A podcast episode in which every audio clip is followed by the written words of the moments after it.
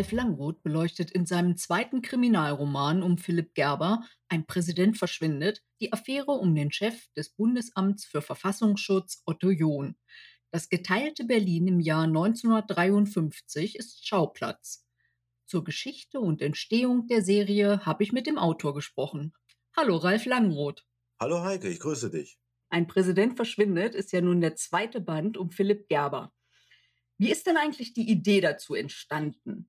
Also zu den Philipp Gerber Romanen überhaupt jetzt. Äh, ich habe mich ja äh, mit, mit anderen Büchern, äh, unter anderem Namen, schon so durch die Geschichte der Menschheit geschrieben, von der Antike über das Mittelalter bis in die Neuzeit, das alte Amsterdam und sowas. Und irgendwann war ich geistig so im, im 20. Jahrhundert angelangt und hatte so den Drang, was aus der Zeit zu schreiben, als meine Eltern jung waren. Und, und da kam der Gedanke auf, eben meine Eltern, junge 50er Jahre, haben sie sich kennengelernt, haben sich ein Leben aufgebaut. Das war die Zeit, als auch die, die Bundesrepublik Deutschland ja aufgebaut wurde, nach dem Krieg wieder von den Leuten. Und, und der Gedanke war eben etwas in dieser Zeit zu schreiben, was diesen äh, Aufbau der BRD widerspiegelt. Und da ich ja so mein, mein Genre so im, oder meine Genres, die ich bediene, so im Spannungsroman gefunden habe, habe ich mir überlegt, was kann man als spannende Geschichte dahinter schreiben. Und dann kam mir das Bundeskriminalamt, das ja 1951 gegründet wurde, sehr gelegen. Und so habe ich diese Figur des Philipp Gerber entworfen. Ah, cool. Und dann waren deine Eltern wahrscheinlich dann auch irgendwie die Zeitzeugen, die du für die Zeit äh, zur Recherche hinzugefügt hast? Äh, leider nicht mehr, die leben beide nicht mehr. Ähm, aber ich habe natürlich vieles noch erlebt. Ich bin, ich bin Jahrgang äh, 62 und die 60er Jahre waren von den 50er noch nicht so weit entfernt. Also was wir heute kennen, dass die Technik sich ja alle fünf, fünf Jahre überschlägt und äh, neue Produkte hervorbringt, das war damals nicht so. Also die, die Zeit, die Philipp Gerber erlebt mit äh, den guten alten gelben Telefonzellen, ähm, mit, mit Badezimmern, wo man noch äh, die Holzschalte äh, beheizen musste, damit man warmes Wasser bekam. Ja, oder ich als Kind habe noch in der Zinkbadewanne gebadet und mir die ersten Zähne daran ausgeschlagen, als ich in der äh, Badeküche äh, ausgerutscht bin. Also das war ja noch äh, sehr viel langsamer, die Fortentwicklung. Also die, die Kindheit, die ich erlebt habe, war fast noch die Zeit äh, meiner Eltern auch. Ah, okay. Und du bist ja auch im westlichen Teil von Deutschland damals aufgewachsen. Das, dann war es doch sicherlich auch ein bisschen schwierig, dich jetzt aus, also 60 Jahre später, in die Zeit der damals geteilten BRD, also Bundesrepublik Deutschland, hineinzuversetzen und dann vor allen Dingen noch in den Ostteil. Wie versetzt du dich denn in deine Figuren? Na, ich, ich lese natürlich viel über die Zeit erstmal, äh, Recherche, ähm, lese auch äh, Romane, gucke alte, sehr wichtig, alte Filme, Dokumentarfilme, aber auch äh, Spielfilme, die in der Zeit gedreht äh, worden sind. Es gibt zum Beispiel einen sehr schönen Film von äh, Carol Reed, der auch den dritten Mann gedreht hat. Äh, es heißt aus derselben Zeit, nennt sich Gefährlicher Urlaub.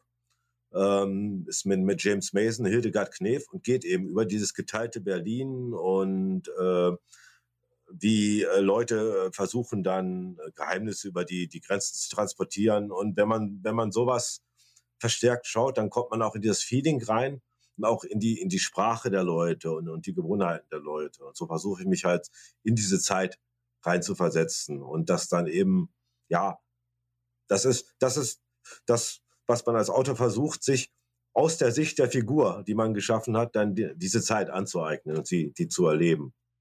Genau. Und Hast du denn, während du das recherchiert hast, auch irgendetwas entdeckt, was die Öffentlichkeit so erschreckt hätte, dass man das tatsächlich nicht bringen konnte? Das habe ich nicht. Wenn, wenn, wenn es das gibt, dann hat man es sehr gut äh, versteckt. Aber es gibt Fakten, die, die heute zwar offen liegen, die damals auch nicht so publik gemacht worden sind, wo ich aber denke, äh, wenn das damals großartig publik gemacht worden wäre, hätten sich die Leute erschreckt. Also ich recherchiere jetzt gerade für den dritten Philipp Gerber äh, Roman und da geht es ein bisschen um die äh, Atomaufrüstung, die angedachte der Bundesrepublik Deutschland auch durch Adenauer. Und dann äh, bin ich jetzt gestern erst bei Recherche darauf gestoßen, dass die Pläne für den Fall, dass die Sowjetunion angreift im Kalten Krieg, ja nicht vorgesehen haben, Deutschland zu verteidigen, sondern Deutschland war das Kampfgebiet. Also es war jetzt vorgesehen, dass erstmal die Sowjets Deutschland überrollen und dass dann die Westmächte Deutschland zurück überrollen. Also Deutschland wäre erstmal zweimal überrannt worden Und es war laut den Planungen vorgesehen, man hat jetzt genau ausgerechnet, dass 100 sowjetische Atombomben und 108 westliche Atombomben auf deutsches Gebiet fallen. Nun kann man sich vorstellen, was da von Deutschland übrig geblieben worden wäre. Und ich glaube, wenn das damals, sag ich mal, in den großen Tageszeitungen breitgetreten worden wäre, das hätte die Leute schon erschreckt. Ja, das ist auch heute noch eine Gänsehaut, wenn man dran denkt. Ja. Ja. Und diese ganze Politik von damals, ne? Glaubst du denn, dass dieses Agieren, wie Adenauer das so gemacht hat, halt und wie du es jetzt in deinen Büchern beschreibst, auch heute noch möglich wäre? Ja, es ist eine, eine schwierige Frage, weil heute ist, glaube ich, auf Firmen noch, noch viel mehr eine, eine, Deckelung drauf. Also auch meine Bücher beschäftigen sich ja so ein bisschen mit der äh, Welt der, der Geheimdienste, damit Sachen im Verborgenen zu lassen. Ähm, aber damals ist, glaube ich, doch dann viel mehr noch an die Öffentlichkeit gedrungen während, während heute äh, sehr viele Sachen in der hohen Politik abgekaspert werden und im Hinterstübchen bleiben, äh, von denen wir nur noch eine blasse Ahnung kriegen. Also es ist, ein, ist noch ein viel vorsichtigeres äh, Agieren heutzutage als damals. Kann man sich vorstellen. Wie machst du denn eigentlich diese Gratwanderung, dass deine fiktiven Figuren so ideal in diese tatsächlichen Ereignisse reinpassen? Ja, man hat ja, wenn man sich mit der Zeit beschäftigt, erstmal äh, reale Figuren, die auch in meinen Romanen auftreten, wie Konrad Adenauer oder Herbert Wehner oder im neuen Roman Ein Präsident verschwindet jetzt eben Otto John, der erste Präsident des Bundesverfassungsschutzes, der, darum geht ja dann der Roman, äh, plötzlich verschwunden ist in Westberlin und in Ostberlin wieder aufgetaucht ist. Die gibt es. Und dann überlege ich mir, äh, welche Figuren brauche ich drumherum, um diese Geschichten zu erzählen. Also das sind dann Figuren wie meine äh, Hauptfiguren Philipp Gerber, der äh, Hauptkommissar beim Bundeskriminalamt oder eben die Journalistin Eva Herden. Ähm, das sind eben Figuren, die von ihrer Anlage her jetzt in diese Geheimnisse gut reinpassen. Beim Bundeskriminalamt eben dafür zu sorgen, diese Geheimnisse äh, zu bewahren oder Eva Herden als Journalistin, die natürlich versucht, diese Geheimnisse aufzudecken. Und dadurch verwickeln sie sich ja in diese historischen Geschichten und sind dann plötzlich Teil der, der historischen Geschichten und auch dieser äh, Welt der historischen Figuren wie Adenauer oder Otto John. Und wenn du dir das jetzt so im Rückblick nochmal anguckst, ähm, fallen dir dabei eigentlich Fehlentscheidungen von damals auf? Also hätte irgendetwas anders laufen können, als es tatsächlich war? Wahrscheinlich ja. Die Frage ist nur, wie hätte es sich dann wirklich entwickelt? Wir kennen ja immer nur das, was gewesen ist. Aber wenn wir jetzt sagen, hätte sich Adenauer anders entschieden, oder jener oder dieser anders entschieden, wissen wir ja trotzdem nicht, wie es ausgegangen wäre. Von daher ist das immer ein bisschen spekulativ. Also ich, es wird heute gesagt, dass man die Wiedervereidigung viel schneller hätte erreichen können, hätte Adenauer nicht so strikt auf dieser Anbindung an die Westmächte bestanden, weil das natürlich dann zu der Spaltung Ost-West, äh, DDR, BRD, Sowjetblock, äh, Warschauer Pakt, NATO geführt hat.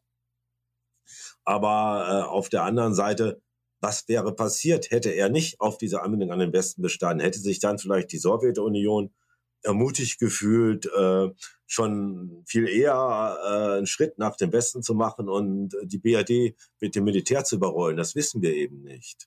Das ist halt dieses, dieses äh, vage. Wir, wir können ja immer nur aus dem Nachhinein, aus dem festen Wissen urteilen, was, gewor was geworden ist. Aber wir wissen nie, wann wäre Deutschland wieder vereinigt worden, hätte Adenauer sich anders entschieden. Das können wir nur spekulieren. Genau, guter Einwand. Wie viel Ralf Langroth steckt eigentlich in Philipp Gerber? Oh, ähm, ich sage einfach von der Anlage her, ähm, Philipp Gerber ist ja äh, eigentlich Jurist, kommt aus einer Juristenfamilie und äh, will ja am Anfang des ersten Romans, die Akte Adenauer, ähm, zurück in die USA gehen und äh, dort in Harvard als Jurist anfangen, wird dann aber dazu gebracht, beim Bundeskriminalamt als Hauptkommissar anzuheuern. Und ich bin ja auch Jurist und ähm, äh, hätte eine juristische Karriere einschlagen können, weil ich mein zweites Staatsexamen in Jura auch erfolgreich abgelegt habe habe mich aber auch entschieden, etwas anderes zu machen, nämlich über Philipp Gerber zu schreiben. Insofern ist da eine gewisse Anlage. Ich glaube, eine, eine zweite Parallelität ist so ein äh, Streben nach Gerechtigkeit. Also Philipp Gerber versucht ja, die Dinge immer gerecht zu behandeln und aufzudecken. Und das habe ich selber in mir auch. Deshalb habe ich ursprünglich auch Jura studiert.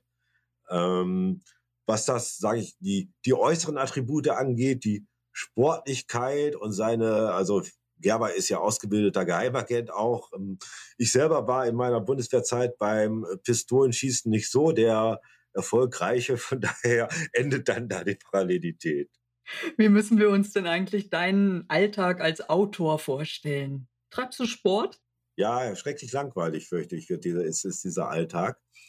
Weil ähm, ich sitze viel am Schreibtisch, wie viele andere Leute auch. Ähm, ich habe, was ich immer als Vorteil empfunden habe, äh, eben dann noch die, die Möglichkeit, das zu Hause zu tun. Jetzt in der Pandemie ist das ja für viele auch eine Last geworden, muss man ganz eindeutig sagen.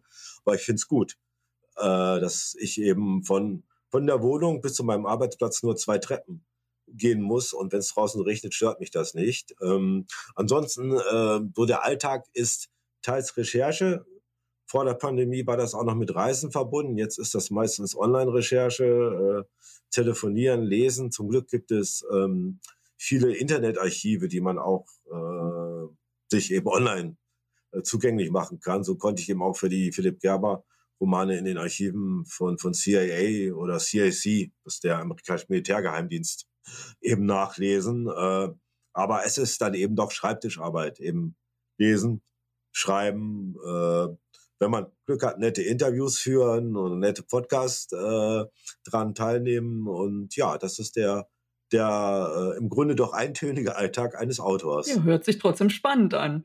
Okay. Wenn, wenn du jetzt irgendwie zu einem Buch greifst, um dich zu entspannen, also eins, was du nicht geschrieben hast, zu welchem Genre greifst du dann? Also in, in äh, letzter Zeit lese ich verstärkt äh, gerne historische Sachbücher und auch Biografien, so aus der Zeit 18. bis 19. Jahrhundert. Ich lese gerade die äh, Napoleon-Biografie von Günter Müchner, die in der Wissenschaftlichen Buchgesellschaft äh, erschienen ist. Davor habe ich das Buch von Marian Fissel über den Siebenjährigen Krieg, das bei Beck erschienen ist, gelesen. Das sind so Steckenpferde, da kann ich gut in, in Welten abtauchen, wenn ich mich da reinbegebe. Wenn es Romane sind, dann bin ich äh, sehr gerne auch im, im Bereich dessen, was ich auch schreibe, so äh, zeithistorischer Thriller. Also ähm, ich lese sehr gern John le Carré, äh, Ian Fleming auf der anderen Seite, wenn es so mehr um die Action geht, oder Leute wie, wie George Simenon oder Rex Stout, so klassische Krimi-Autoren. Ja, die habe ich auch gerne gelesen, genau.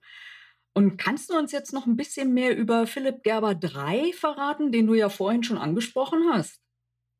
Ja, Philipp Gerber 3 ähm, wird wahrscheinlich den Titel haben Das Mädchen und der General wird im Jahr 1957 äh, spielen und wird als Handlungsschwerpunkt Frankfurt am Main haben. Also nach dem ersten Band war es ja Bonn, die Akte Adenauer, im zweiten, ein Präsident verschwindet eben das geteilte Berlin, was du ja schon sagtest, und jetzt geht's dann eben für Philipp Gerber nach Frankfurt, so ein bisschen in dieses Frankfurter Rotlichtmilieu, in die Unterwelt. Und ähm, es wird wieder um äh, ihn und Eva Herden gehen. Es wie es für die beiden ausgeht, verrate ich noch nicht. Die werden ihre kleinen Zwistigkeiten haben. Und er wird auch wieder im Auftrag äh, Konrad Adenauers agieren, dessen Mann an der Front er so ein bisschen ist in meinen Büchern.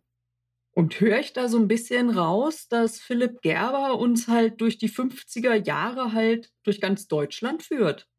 Ja, das hat sich jetzt so, das, das war nicht der ursprüngliche Plan, aber das hat sich, je mehr ich mich mit den äh, Geschichten, die ich schreiben wollte, beschäftigt habe, hat sich das einfach so ergeben, dass es jetzt keine reine Bonn-Krimireihe wird. Also Bonn ist, ist in dem Sinne immer mit dabei, weil natürlich Adenauer in Bonn sitzt, in der damaligen Regierungshauptstadt, weil das äh, Bundeskriminalamt in, respektive dann später nahe bei Bonn äh, verankert ist. Deshalb wird Bonn immer eine, eine starke Rolle spielen. Aber ich finde es eigentlich auch interessant, so die diversen äh, Großstädte zu erkunden, wie sie damals waren, wie sie sich entwickelt haben. Und das hat sich jetzt so ein bisschen dabei ergeben, ja. Ja, aber spiegelt ja auch ganz gut die Zeit wieder, ne? Ja, finde ich auch. Also man, man hat eine gute Möglichkeit, diverse Seiten von Deutschland zu zeigen. Dieses kleine, beschauliche, in Anführungszeichen miefige, ich will jetzt Bonn nicht beleidigen, es hat ja immer diesen, diesen, so wird es ja immer genannt, so die Kleinstadt eben, die Kleinstadt am Rhein, dann Berlin die Weltstadt und ja, Frankfurt so die aufstrebende äh, westdeutsche äh, Großstadt eben. Ja, da gibt es bestimmt noch mehr. Lieber Ralf, vielen, vielen Dank, dass du dir die Zeit für die Fragen genommen hast. Ich wünsche dir viel Erfolg zum 15.02., wenn wir es dann alle lesen können. Ja, ich hoffe, dass es sehr viele Leute lesen. Dankeschön, Heike. Tschüss. Tschüss. Philipp Gerber und Eva Herden waren in ihrer Zeit sicher ein Powerpaar. Ganz sicher lese ich auch den erwähnten dritten Band und folge den beiden nach Frankfurt. Wer die Serie noch nicht kennt, empfehle ich mit Die Akte Adenauer zu beginnen. Das Flair der langsam fußfassenden Bundesrepublik ist eingefangen. Die Rezension zu Ein Präsident verschwindet findet ihr auf meinem Blog https fraugoetheliest.wordpress.com.